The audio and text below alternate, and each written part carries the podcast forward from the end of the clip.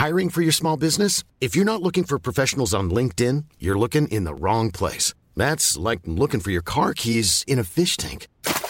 LinkedIn helps you hire professionals you can't find anywhere else, even those who aren't actively searching for a new job but might be open to the perfect role. In a given month, over 70% of LinkedIn users don't even visit other leading job sites. So start looking in the right place. With LinkedIn, you can hire professionals like a professional. Post your free job on linkedin.com slash people today.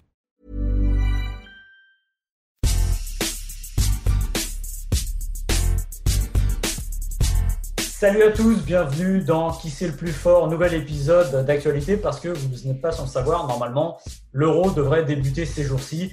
Euh, l'euro 2020, il a été repoussé en raison de la crise du coronavirus, mais nous, on est un peu nostalgique parce que déjà on n'aura pas la compétition, on a eu envie quand même de parler d'euro et évidemment des championnats d'Europe. Alors on se pose une question toute simple, toute bête, qui est le plus beau des champions d'Europe, qui est le plus fort des champions d'Europe depuis le début de la compétition, c'est-à-dire en 1960 pour discuter de ça, euh, on est avec Chérif Guémour, journaliste à SoFoot. Salut Chérif. Bonjour Maxime, bonjour à tous. Tout va bien? Ça va. Et on est avec Laurent Verne, plume d'Eurosport, vous le connaissez bien. Salut Laurent, comment ça va? Ça va très bien. Salut Maxime, salut Chérif et bonjour à tous. Mhm. Pour retrouver cette émission, vous allez évidemment soit sur le site eurosport.fr, soit sur les bonnes plateformes de podcast. Acast, euh, Spotify, Deezer, Apple Podcast, et surtout vous nous mettez une petite note, un petit 5 étoiles, parce que comme ça, ça nous permet de remonter et ça nous permet aussi, ça vous permet surtout de nous trouver plus simplement euh, dans les semaines à venir. Alors on va démarrer tout de suite, on va rentrer directement dans le vif du sujet. Shérif, pour toi, qui est le champion d'Europe ultime? Alors, on va pas dire le plus beau, mais euh, peut-être la meilleure. La RFA 1972, euh, alors c'était la RFA à l'époque, hein, l'Allemagne de l'Ouest, parce qu'évidemment il y avait les, deux Allemagnes, euh, parce que c'est d'abord euh, la montée en puissance de la grande équipe d'Allemagne qui sera la seule à pouvoir battre les Pays-Bas en 74. C'est un peu dans la bonne tradition du football allemand, on a l'équipe matrice de cette Mannschaft, c'est le Bayern de Munich, avec six joueurs hein, de, de, cette équipe du Bayern de Munich avec euh, vraiment le, le, bloc munichois qu'on connaît euh, bien, c'est-à-dire Mayer dans les buts, Schwarzenbeck et euh, Beckenbauer en défense centrale, Breitner à gauche, Enes et évidemment le numéro 9, Der Bomber, Gerd Müller. Et c'est une équipe qu'on attendait et c'est une équipe qui va au bout. C'est un peu à la même époque, tu vois, il y avait Eddy Merckx en cyclisme, c'est le cannibale. Tu vois, tu sens venir la grosse équipe, tu sens que tu n'as pas grand-chose à faire et qu'elle va te laminer. Et c'est ce qu'elle a fait en fait. Alors au niveau de la beauté, je n'irai pas jusque-là, mais en Allemagne, c'est considéré comme l'une des plus belles Mannschaft, peut-être la, plus belle, parce que aussi il y avait pas mal de, joueurs assez techniques comme euh, Günther Netzer, euh, voilà quoi, des, joueurs comme ça. Il y a eu d'autres grandes équipes d'Allemagne après, mais euh, aussi puissantes et aussi sûres d'elles-mêmes, je pense qu'on n'a on pas fait mieux c'est une, Allemagne un peu, un peu méconnue parce qu'on a l'impression qu'elle est passée derrière, il y a 74. Et il y a même le Bayern finalement qui a un peu effacé, on va dire, ce début de domination dans les années 70. Voilà, c'est la, montée en puissance. Donc, ils avaient été finalistes à la Coupe du Monde 66. Ils finissent troisième à la Coupe du Monde 70. Et on commence à voir apparaître ces noms-là. Hein. Je, les répète, hein, Beckenbauer, peut-être le plus grand libéraux de tous les temps. Gerd Müller, l'un des plus grands buteurs de tous les temps. Zepp Mayer dans les buts. Et puis, euh, voilà, Breitner qui joue déjà une forme de football total parce que c'est un latéral gauche, mais il vient toujours dans le cœur du jeu, euh, il vient toujours euh, rajouter un peu le, surnombre. On est déjà dans la modernité, la puissance, le mouvement. Et une fois de plus, si on veut comprendre pourquoi la grande Hollande hein, de 74 n'a pas été championne du monde, c'est parce qu'en face, il y avait cette équipe qui était des joueurs qui jouent ensemble depuis un petit bout de temps déjà, et euh, qui c'est une montée en puissance qu'en fait euh, même les Pays-Bas n'a pas pu euh, contenir. Alors, tu Ouais, pardon, j'ai une petite question pour Shérif. Cette génération allemande, c'est en fait un petit peu l'inverse de, de, France 98-2000. La France a été d'abord championne du monde, après championne d'Europe. Ouais. La RFA, c'est l'inverse, championne d'Europe en 72, championne du monde en 74. Est-ce que ça n'a pas euh, un petit peu justement éclipsé la, performance de cette équipe de 72, qui était encore peut-être en transition entre la, déception, relative, mais déception quand même du, de l'élimination en demi euh, au Mexique en 70, et le titre mondial à domicile en 74. Donc finalement, est-ce qu'elle n'est pas un peu oubliée de l'histoire, cette équipe-là, une, Pas en Allemagne. Pas en Allemagne. En Allemagne, on a conscience que ça a été, une fois de plus, l'équipe qu'on attend et qui finit par gagner, là, mais qui gagne vraiment, c'est son premier euro aussi, hein, historiquement. Et puis surtout, on arrive à voir que autour de cette équipe du Bayern qui monte aussi en puissance, hein, parce qu'elle va gagner trois Ligues des Champions hein, en 74, 75, 76, on arrive à, comment dire, à agglomérer le meilleur du football allemand, c'est-à-dire on sait prendre les meilleurs de Mönchengladbach euh, et puis des autres équipes, Francfort, Düsseldorf, et euh, il y a déjà cette intelligence à ouvrir juste ce qu'il faut pour bien encadrer le, noyau, euh, le noyau, euh, le noyau dur euh, du Bayern de Munich. Et surtout, c'est une équipe qui est très technique. On a un peu l'impression que, bon, on a les gros bourrins, et évidemment, il y a une tradition du, physique en Germanie qui est incontestable. Mais à côté, il y a des manières de ballon comme Breitner, Beckenbauer, et puis Overat aussi. Bon, Overat, il n'est pas là en 60 ah, il n'est pas à la finale. Mais tu vois ce que je veux dire? C'est un mix à la fois de puissance, de mouvement et de technique. Et une fois de plus, quand tu affrontes cette équipe, tu sais que tu n'as aucune chance. Donc, quelque part, euh, l'efficacité, c'est un mot que j'aime pas trop, mais euh, en sport, c'est ce qui révèle aussi les vrais champions. Tu vois, on attend Usain Bolt sur le 100 mètres et c'est une Bolt qui gagne. J'ai parlé d'Eddie Merckx à l'époque. Bon, bah voilà, c'était, euh, c'était voilà, c'est sportif très fort qu'on attend et qui gagne. Et évidemment, après, il y a la, marche supérieure, c'est-à-dire la Coupe du Monde, où Là, pareil, quoi. Ils ont, laminé. Ils ont eu un début un peu dur, mais après, ils ont, ils tracé, quoi. Mais sauf qu'en 72, c'est, tu, tu, fais une, comparaison avec Eddie Merckx, je comprends très bien pour toi. Pourquoi? Mais en 72, finalement, c'est une équipe qui, avant cet euro, a, eu du mal à aller au bout. Ils avaient perdu la, du Monde 66, la finale contre l'Angleterre, l'élimination euh, après ce match fabuleux contre l'Italie en 70. Donc, euh, le mythe de l'Allemagne qui gagne toujours à la fin, il, était, il avait besoin de. Ah non, non, non, là, là on n'est pas encore. Le, mythe, il n'est pas encore installé, mais il va s'installer après, après 74. Mais euh, quand tu regardes en 66, ils perdent de très peu. Je, viens, de relire une interview de, de Beckenbauer. Il dit Bah ouais, on perd en prolongation sur un but un peu litigieux. En 70, bah, tu connais le match, hein, tu vois, c'est. Euh, voilà, quoi, ils sont, ils sont surprendre 4-3 après prolongation, un match dantesque. Euh, je veux dire, ils sont pas surclassés. Donc, euh, c'est. Euh, après, après, bon, ils ont quand même une Coupe du Monde à leur actif en 54, mais qui est tellement lointaine qu'à la limite, on, l'a oublié. Mais à partir de 70, 72, la dynamique de la victoire s'installe. Et très peu de temps après, dans la foulée, les clubs allemands commencent à moissonner des Coupes d'Europe avec Mönchengladbach ouais. Coupe de l'UEFA et Bayern de Munich. Une fois de plus, ils ont gagné trois Ligues des Champions. C'est après, ils font finaliste de l'euro. Euh, tu vois ce que je veux dire? L'euro d'après, ils s'installent en 80. Ah, c'est installation. C'est l'acte fondateur. Mm. Voilà, c'est ça, l'acte fondateur. En 72, ils battent euh, l'Union soviétique en finale et ça fait un peu un point commun justement avec la deuxième équipe qu'on va défendre, euh, Laurent notamment. les Pays-Bas 88, les Pays-Bas qui avaient aussi un amour particulier pour le maillot allemand avec Ronald Koeman notamment, mais pour d'autres raisons. Donc pour toi, euh, Laurent, euh, l'équipe, le, champion d'Europe ultime, c'est les Pays-Bas 88 de Marco van der Merci, merci, pour le, merci pour le, lancement, Maxime. ouais, ce sera les Pays-Bas 88. Euh, honnêtement, il y avait vraiment beaucoup de choix possibles. Moi, sentimentalement, j'aurais eu envie d'aller vers l'équipe de France de 84 parce que, euh, pour une raison toute bête, c'est d'abord que c'est le premier euro dont j'ai souvenir, que j'ai vécu, et euh, parce que c'était le premier sacre euh, international du football français. Mais je trouvais que en 84, si Platini, pour moi, c'est la plus grande performance individuelle dans un championnat d'Europe et, même peut-être dans une phase finale euro et Tout à mondial compris. Autant au plan collectif, je trouve que cette équipe elle était très forte, mais la concurrence en 84, pour moi, me paraît un peu plus faible euh, que ce qu'elle était en 88 pour les Pays-Bas. Il n'y avait pas l'Italie championne du monde en 84, l'Allemagne perd au premier tour, l'Angleterre n'est pas là. Donc il y avait des très bonnes équipes euh, comme le Portugal, le Danemark, mais qui étaient des équipes finalement moins expérimentées que la France, qui était pourtant pas, qui était encore une nation assez jeune à ce niveau-là. En 88, pour moi, c'est le contraire. Euh, vraiment, les Pays-Bas, il y, a tout le monde. L'Allemagne est à domicile, c'est quand même pas rien. L'Italie est de retour. Euh, L'Angleterre est là, l'URSS qui est probablement peut-être la meilleure équipe euh, à ce moment-là en Europe, euh, quand l'équipe de France commence à, à, vieillir et à disparaître de la circulation après le mondial mexicain en 86. Et les Pays-Bas, eux, qui reviennent, hein, ils n'ont pas été euh, présents dans une phase finale euh, depuis euh, bah, 78, ou peut-être qu'ils étaient à l'Euro 80, je ne sais plus. Non, ils, enfin, ça fait... ils, étaient là en 80, ils étaient là. Ils étaient là, ils étaient là en 80, ouais. Mais bon, ça fait quand même 8 ans qu'ils n'ont pas participé à une phase finale majeure. Et cette équipe, pour moi, ben, c'est marrant parce qu'il y a quelques points communs avec la RFA 72, notamment sur l'ossature. Il faut se souvenir qu'en 88, quand les Pays-Bas arrivent à l'Euro, le PSV Eindhoven a été champion d'Europe, a gagné la, Ligue des Champions.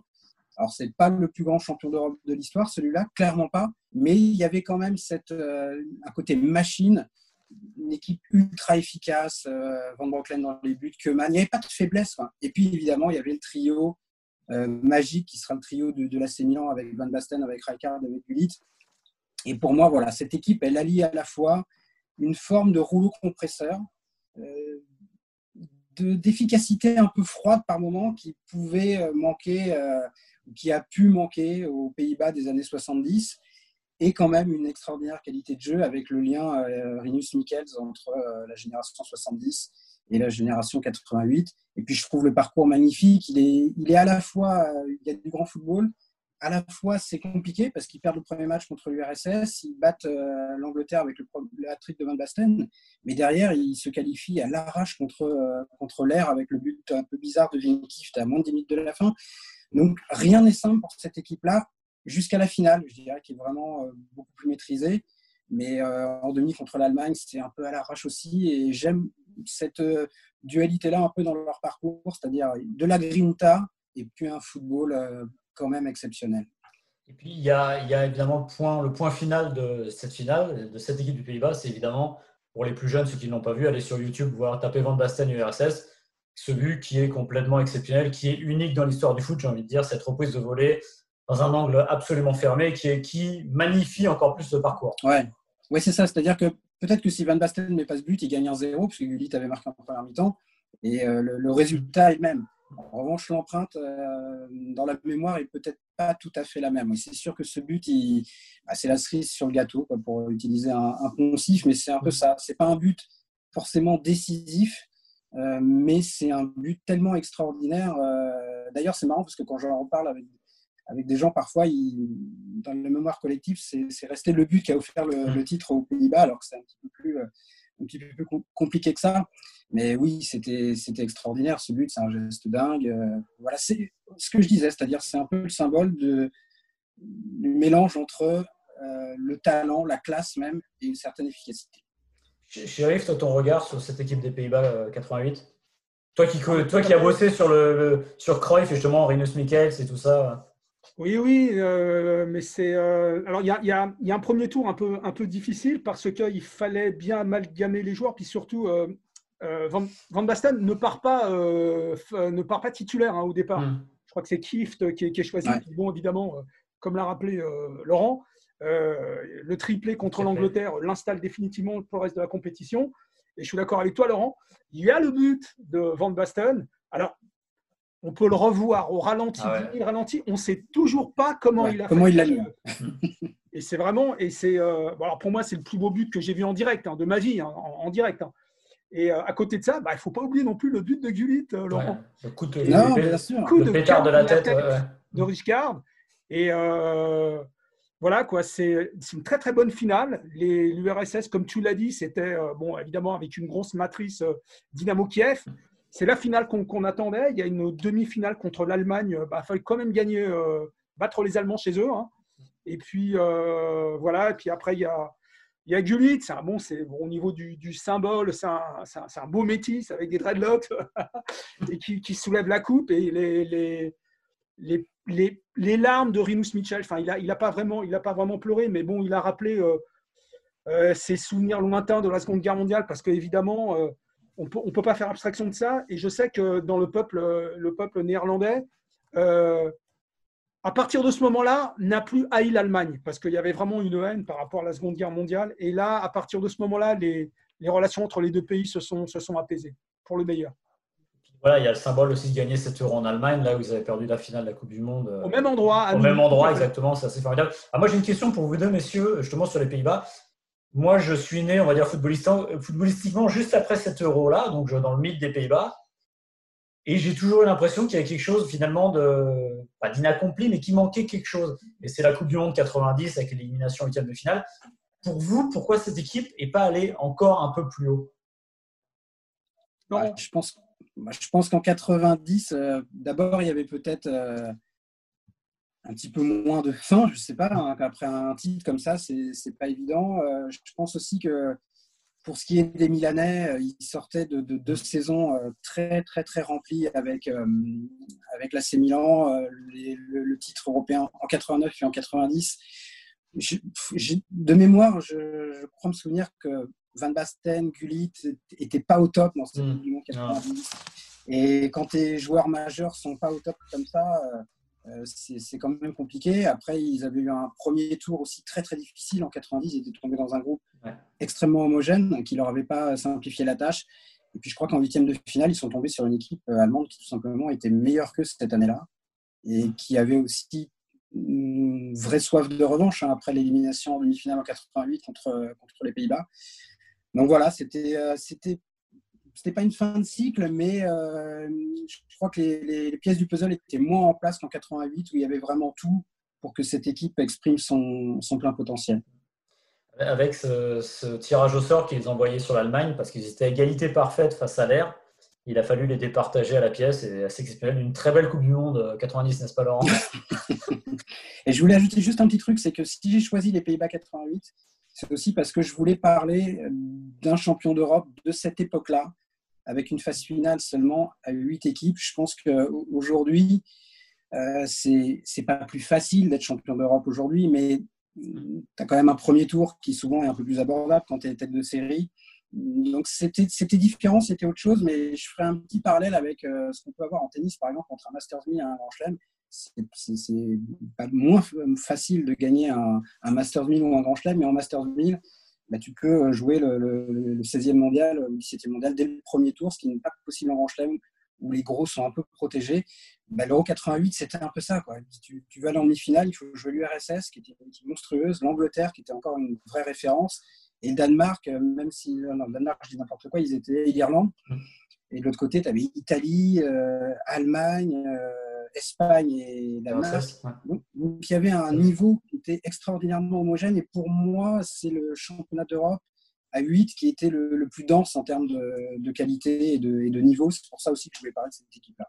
Alors, tu, me fais la transition avec mon équipe, puisqu'on est arrivé maintenant des championnats d'Europe à 24 qui sont évidemment trop ouverts, où on a des, des parcours. On a vu celui de l'équipe de France en 2016 où jusqu'en demi-finale, il n'y avait pas un point de groupe. Moi, j'ai envie de parler d'une équipe qui a gagné à 16 parce que c'était une ouverture, mais c'était quand même une ouverture dans une densité. C'est évidemment euh, la France euh, de l'Euro 2000. On a parlé du doublé de la RFA 72-74 dans ce sens-là. L'équipe de France de 2000, c'est la première à faire le doublé dans le sens champion du monde, champion d'Europe. Cette équipe, euh, je vais citer Aimé Jacquet qui la définissait ainsi. Il parle d'amalgame de l'imagination, de l'intuition et de la rigueur. C'est tout à fait ça, en fait. C'est une forme de continuité euh, de la Coupe du Monde 98 avec cette formidable force défensive. Et là, en plus, l'équipe de France de 2000 est vraiment dans la plénitude, euh, dans, la, plénitude de son art parce qu'entre temps, elle a récupéré un certain jeune qui s'appelle Anelka. Euh, Henri et Trezeguet ont deux ans de plus. Et en fait, cette équipe-là, je ne vais pas dire que c'est l'équipe parfaite, mais on est quand même pas loin de ce qui se rapproche d'une armada absolue. C'est-à-dire que défensivement, c'est toujours aussi fort. Au milieu de terrain, évidemment, c'est exceptionnel. On pourrait vous donner les noms, vous les connaissez évidemment avec Zidane. Et devant, vous avez Anelka, vous avez Henri. Et si vous n'avez pas Anelka et Henri, vous avez Trezeguet derrière. Donc on a quand même une équipe qui est fantastique. Tu parlais de densité tout à l'heure, Laurent. La densité de l'Euro 2000, le parcours de la France, c'est le Danemark en premier. Le Danemark, on sait ce que ça vaut, c'est souvent pas mal. La République tchèque, dont on a oublié qu'à l'époque, elle est deuxième au classement FIFA. Le classement FIFA, euh, on peut le discuter, mais ça donne quand même un rapport de force. Il y a les Pays-Bas évidemment pour ce match pour du beurre, et évidemment il y a les trois, j'allais dire les trois chefs-d'œuvre. Le quart de finale face à l'Espagne, euh, la demi-finale euh, face au Portugal et la finale quasi miraculeuse, il faut le dire, face à l'Italie. C'est presque le, alors au niveau de l'émotion, ça ne gâche rien l'Italie, mais c'est presque qu'ils se mettrait un petit bémol sur le parcours évidemment parce que jusqu'ici, les matchs face à l'Espagne et les matchs face au Portugal, en, euh, en termes d'intensité et de force mentale, c'est pas loin de ce qu'on a vu de mieux avec les Bleus parce que ils sont souvent contre vent et marée, c'est-à-dire que contre l'Espagne, il y a l'arbitrage de Colina, il y a ce penalty à la dernière minute, il y a un match complètement fou. Souvenez-vous de Munitis, souvenez-vous de Munitis face à Thuram, c'est très dur. Mais il y a une équipe qui a une force et qui croit en elle. La demi-finale face au Portugal, c'est une équipe qui est menée au score, c'est pas évident. Et ben pourtant, elle va s'accrocher, elle va s'en sortir. Et évidemment, la finale avec ce final complètement fou, qui est paradoxal parce que sur la finale, la meilleure équipe, c'est sûrement l'Italie, il n'y a pas de problème. Mais n'empêche que cette équipe a sa une force euh, psychologique pour s'en sortir. C'est pour ça, moi, je pense même que cette équipe est même la plus forte, euh, l'équipe de France la plus forte de l'histoire, parce que elle possède euh, toutes ces qualités qui sont liées à son, on va dire, son, entre guillemets, son amour du résultat, de la gagne, parce qu'il faut gagner. Il y a autre chose aussi, il y a une forme de panache, il y a le jeu, et il y a une force mentale qui est exceptionnelle et qui, pour moi, la met au-dessus de toutes les autres, pour le coup. Ouais, et je, trouve que par rapport à l'équipe de 98, c'est une équipe qui a ce vécu-là et on sent qu'elle n'a pas peur. En 98, il y a quand même des matchs où on sent qu'ils sont bouffés par la trouille.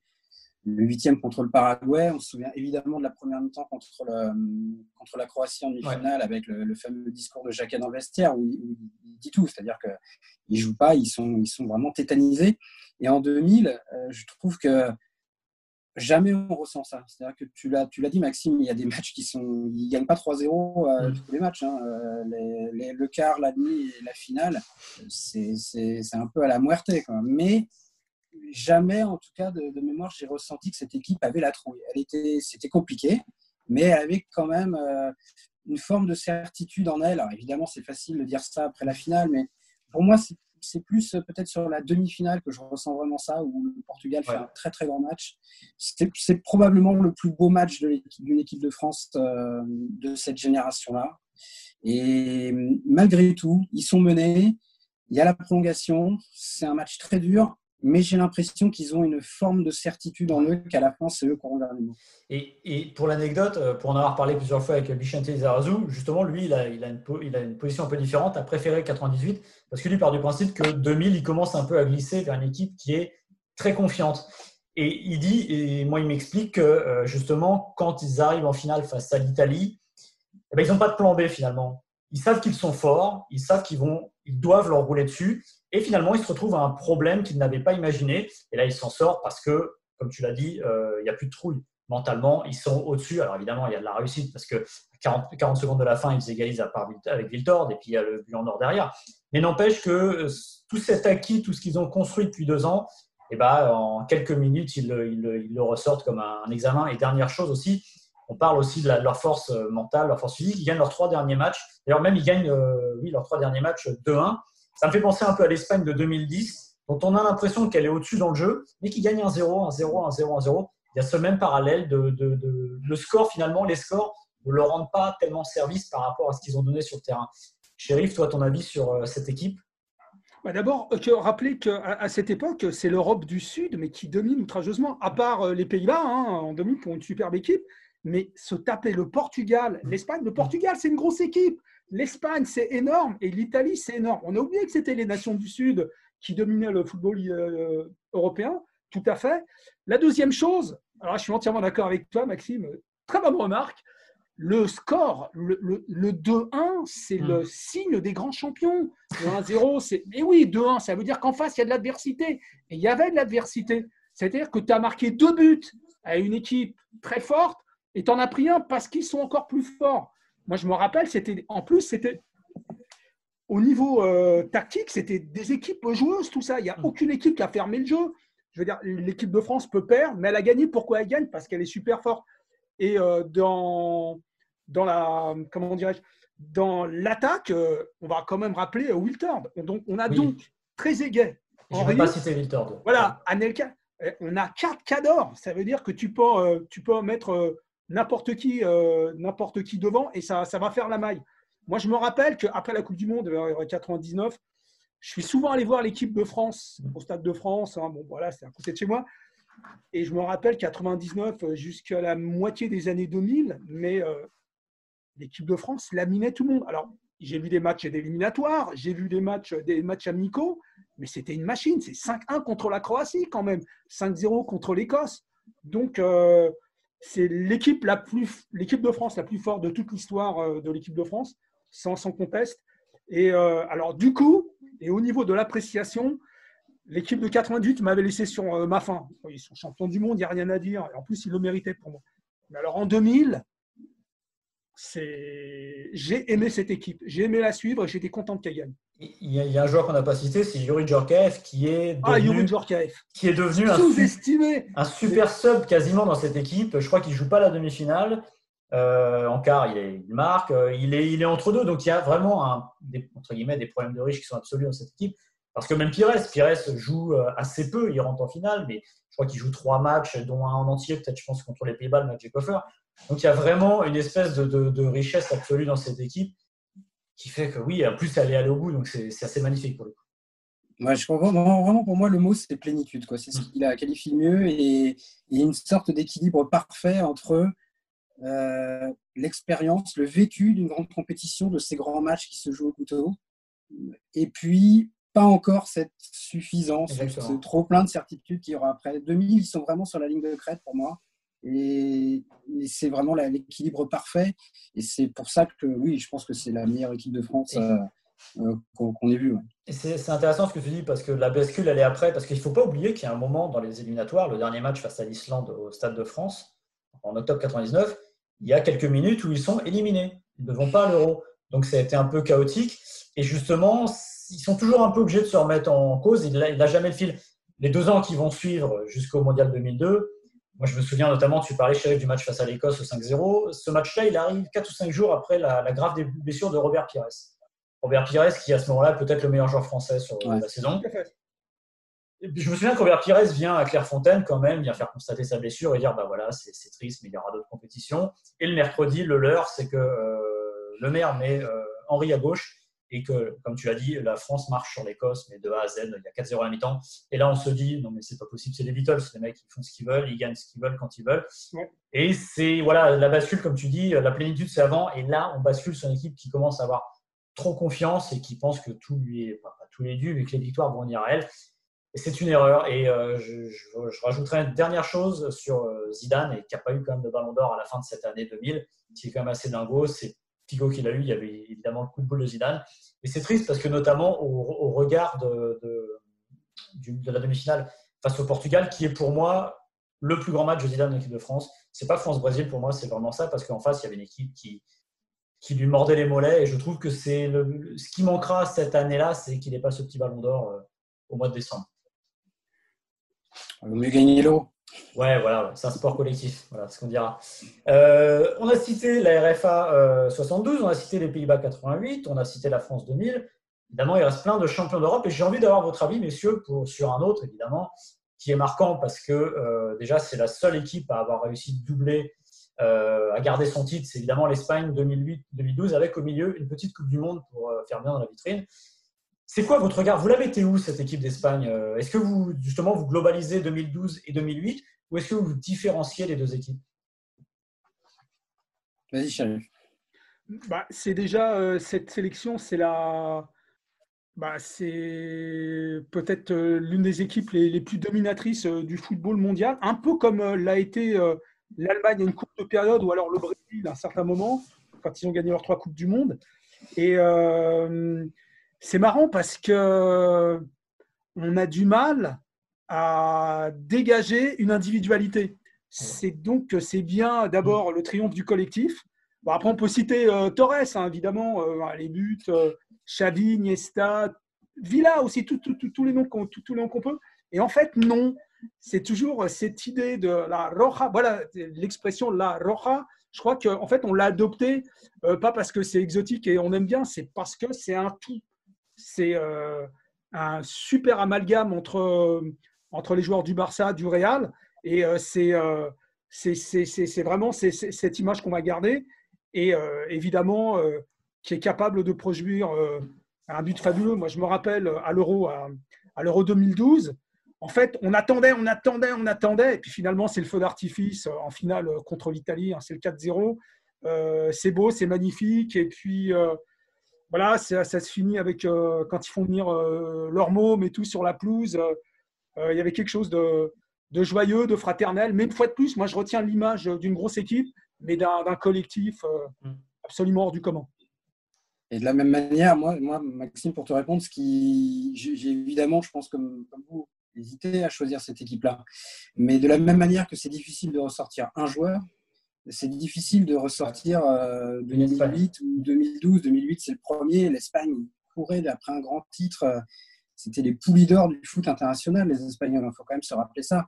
Mais je pense que leur, euh, c'est la période de domination euh, dans son ensemble, comme disait Sheriff, qui est exceptionnelle dans le football actuel et, qu'on avait, à mon avis, jamais vu hein, sur trois compétitions comme ça consécutives c'est très très compliqué. Et 2012, c'est peut-être leur chef-d'œuvre parce que arriver à rester au sommet comme mm. ça, alors qu'ils ont été champions d'Europe et qu'ils ont gagné la Coupe du Monde derrière, bah, on l'a vu avec les Bleus en, 2002, le, fil était de, l'envie, de, cet équilibre dont on parlait était cassé. Et en 2012, ils sont encore au top et c'est peut-être même là où ils sont plus, euh, plus dominateur. En tout cas, c'est peut-être leur chef-d'œuvre collectif, mais c'était difficile pour moi de ressortir 2008 ou 2012. C'est un ensemble, cette équipe, sur, sur toute cette période. Alors ah, moi, j'ai eu la chance, entre guillemets, de, les suivre. J'ai fait 2008, 2010 et 2012. À un moment, je pensais qu'à chaque fois que j'allais faire une compétition internationale, euh, l'Espagne gagnerait à la fin. J'avais vraiment cette impression-là. Euh, moi, si je devais quand même en ressortir une, je sortirais la première euh, de 2008. Alors pourquoi? Parce que déjà 2012, j'ai regardé tout à l'heure, il y a 12 joueurs qui sont encore là ce qui est assez énorme, c'est-à-dire plus de la moitié des joueurs qui ont suivi sur les quatre ans, donc qui ont euh, en partie gagné les trois titres. Euh, ce que j'aime bien dans 2008, c'est qu'elle est annonciatrice d'une, euh, d'une révolution du jeu, parce que voilà, c'est il y a déjà le Barça de Guardiola qui est là. C'est-à-dire que c'est ce, ce, dont on va avoir le droit dans le, au football de club, à une équipe qui joue au ballon, football de possession, il manque, il manque l'individualité qui est Messi, mais il y a Xavi, Iniesta, donc c'est un peu un, préalable. Et comme tu l'as dit, Laurent, c'est une équipe, il faut s'en rappeler parce que maintenant, c'est facile de parler de l'Espagne. C'est une équipe qui se prend tout le temps les pieds dans le tapis avant ça. Il y a le championnat de 64, et 64, c'est très loin. Euh, souvenez-vous, la Coupe du Monde 2006, ils font un super premier tour. Euh, je crois qu'ils battent l'Ukraine sur le premier match 4-0. On dit ça y est, c'est bon, c'est la leur. Résultat, ils se prennent les pieds dans le tapis contre la France en huitième. Et c'était l'histoire de cette équipe d'Espagne. Et elle a vraiment vaincu le signe indien en 2008. Et puis après, il y a évidemment eu 2010 et 2012. En 2012, je suis un peu plus euh, réservé parce que leur parcours, dire le quart contre la France, euh, bon, il est autant pour Laurent Blanc que pour euh, l'équipe d'Espagne. La demi face au Portugal, ça va sur but, mais il y a quand même ce chef-d'œuvre final dont vous parliez. 4-0, il n'y a pas une finale internationale qui a été aussi, j'allais dire, avec un tel écart de 4 buts. Euh, ils mettent vraiment l'Italie euh, aux abois et c'est une équipe qui joue, je ne vais pas dire en marchant parce que ce serait euh, insultant pour l'Italie et même pour l'Espagne, mais quand même, on sent qu'elle est sûre de sa force et qu'elle peut faire ce qu'elle veut quand elle veut. Et c'est peut-être aussi ça le propre des grandes équipes qu'on a citées à un moment, c'est d'un moment de maintenir leur, destin en main et être sûr de leur force. On pourrait citer d'autres champions d'Europe. Je ne sais pas si vous avez, vous avez hésité d'autres équipes, parce qu'il y a des équipes qui passent complètement la trappe. Alors, je peux bah, parler de la, Grèce 2004 celui, Non, celui qui est certainement pas le moins fort, mais qui est, peut-être un des meilleurs souvenirs, c'est évidemment le Danemark 92. C'est une histoire formidable. Et, et c'est marrant le football et le sport de haut niveau parce que euh, on ne gagne pas toujours quand on pas quand on doit gagner, mais avec sa meilleure ou sa plus belle équipe. Euh, on pourrait parler de l'Olympique de Marseille qui, à mon avis, a été champion d'Europe en 93 avec pas la moins bonne de ces équipes de cette période-là, mais moi je préfère l'équipe de 90. Celle de 91 était probablement plus complète. Et le Danemark, c'est un peu pareil. C'est-à-dire que c'était une équipe formidable dans les années 80. Quand ils arrivent en 86, ils sont quasiment euh, favoris de la Coupe du Monde avec, euh, avec l'URSS en Europe. C'est les deux équipes qui sont vraiment les plus dominatrices du moment. Mais ils n'ont jamais su aller au bout pour tout un tas de raisons. Et en 92, ben voilà, il ne devait même pas être là et, il gagne. Et je trouve que c'est aussi le triomphe d'une certaine euh, insouciance. Alors oui, le football a changé depuis euh, presque 30 ans, mais malgré tout, à l'époque, euh, ces compétitions-là, on les préparait sur, sur le bout des doigts. C'était vraiment... Il y avait beaucoup de minutie dans la façon d'aborder une compétition comme ça. Eux, ils sont arrivés en touriste, ils ont gagné. Et je trouve que c'est aussi un rappel qu'il faut garder une forme d'innocence et de tranquillité par rapport à ce genre de rendez-vous. C'est jamais une mauvaise chose. les Danois, au-delà du fait qu'ils avaient euh, des très bons joueurs de football, je pense qu'ils sont aussi champions d'Europe parce qu'ils arrivent euh, sans aucune pression, sans aucune intention, sans aucune ambition particulière. Et ça les a beaucoup aidés. C'est presque l'anti-champion d'Europe par rapport à ceux qu'on a présentés juste avant, c'est-à-dire des équipes qui sont calibrées et qui viennent évidemment pour ça. Et eux, ils arrivent insouciants, qui sont invités, donc ils y vont il se retrouve à gagner le championnat d'Europe trois semaines après, ce qui est exceptionnel. Chérif, tu as, envie de citer notre équipe ou Je vais revenir quand même sur l'équipe de France de 84 parce que, ah. bah oui, c'est non mais le match contre la Belgique, le 5-0, c'est proprement, ah, c'est vertigineux. Quoi. Ce, Platini de 84, elle était 84. Non, mais, euh, on, le répète toujours, euh, ça, fait vraiment idiot, mais bon, voilà, c'est 9 buts, 3 de la tête, 3 du gauche et 3 du droit. Euh, il met les coups francs comme, comme nous on respire ou comme on éternue. Et la, la domination d'un joueur sur le foot mondial sur, sur une période assez, courte hein, quand même, il n'a pas dominé euh, la planète foot, parce qu'après, il y avait Maradona quand même, il y avait des, types comme Zico. Le voir en direct, et euh, c'est euh, le phénomène Platini, je l'ai souvent raconté à des, plus jeunes que moi, c'est tu regardes l'équipe de France jouer, alors que ce soit en match amical ou que ce soit en, compétition, de 76 à 87 hein, sur l'équipe de France, tu regardes l'équipe de France à chaque fois qu'elle joue, tu t'attends à ce que Michel marque et Michel marque. Et cette euh, ponctualité dans les rendez-vous fait que euh, c'est exceptionnel. Et puis, euh, voilà, c'est à partir du moment où l'équipe de France est capable de gagner un titre, la gagne va s'installer dans le football français. Il faut rappeler qu'on a un football de club qui est lamentable. On a une Ligue des champions en, un siècle, j'allais dire. Mais non, mais plaisant. En ah bah pas loin. Mais par contre, en fait, notre équipe à nous, c'est le football français, bah, c'est notre, notre sélection nationale. C'est elle qui donne le là, c'est elle qui a toujours eu les plus beaux résultats.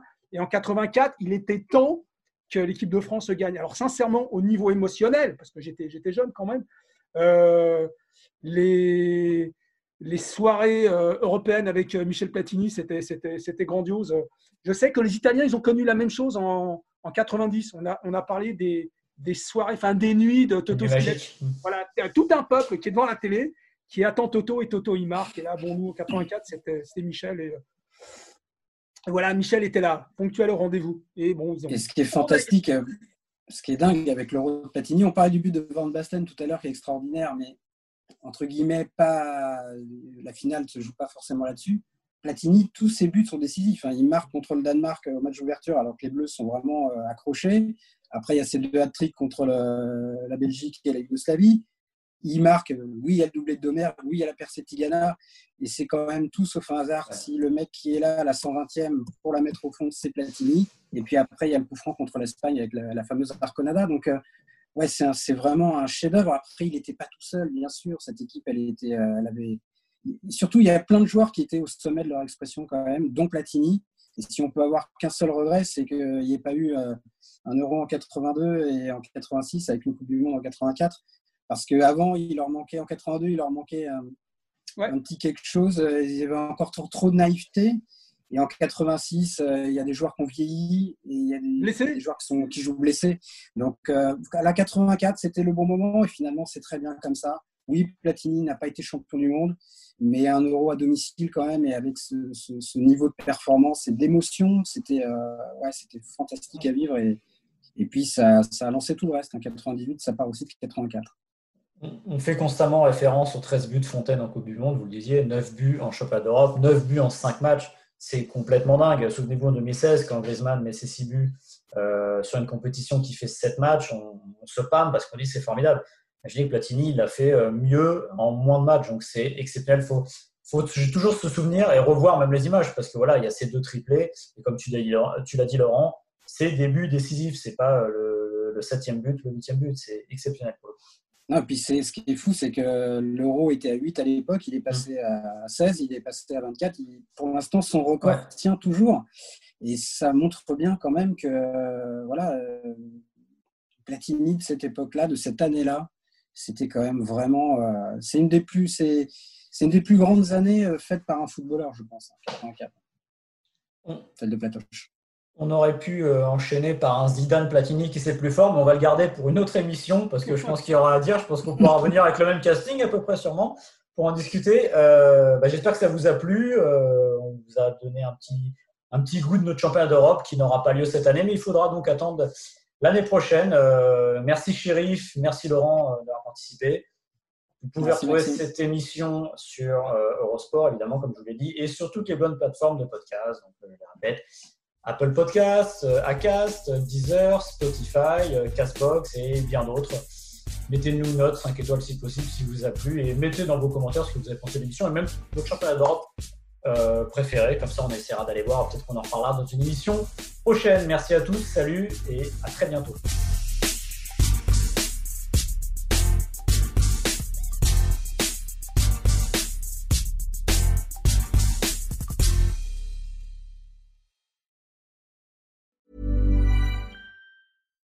Here's a cool fact.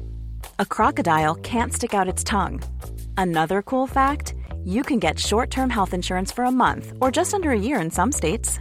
United Healthcare short term insurance plans are designed for people who are between jobs, coming off their parents' plan, or turning a side hustle into a full time gig. Underwritten by Golden Rule Insurance Company, they offer flexible, budget friendly coverage with access to a nationwide network of doctors and hospitals. Get more cool facts about United Healthcare short term plans at uh1.com.